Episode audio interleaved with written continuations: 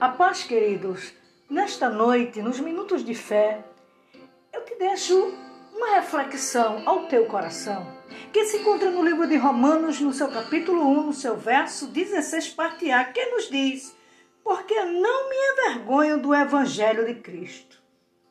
Eu vejo aqui, queridos, a fé de Paulo, o amor que ele tinha em pregar o evangelho e também a ousadia e autoridade.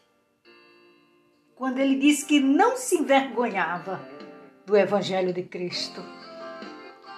O que eu quero dizer nesta noite, queridos, é que muitas vezes nós negamos ao Senhor, envergonhamos diante dos homens.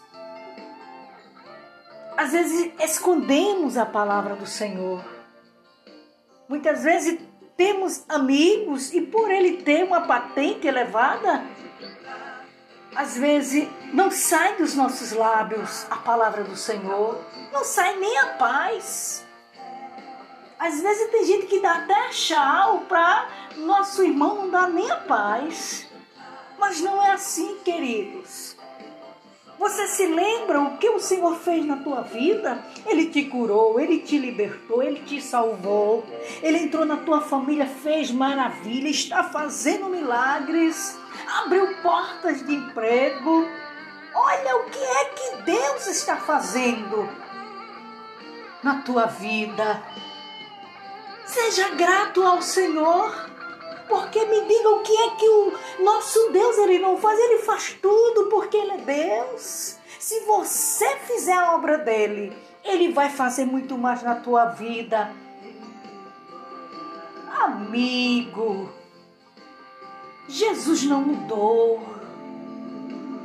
Ele continua sendo o mesmo. Certa vez o Senhor disse: meu pai trabalha até agora e eu também. Ele é o maior exemplo para nós nesta noite.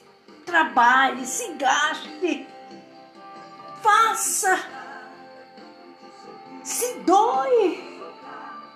Meu irmão, certa vez o Senhor disse: Eu não te chamo de irmão, mas sim de amigo. Você é amigo de Deus. Tu és o mais chegado a Ele.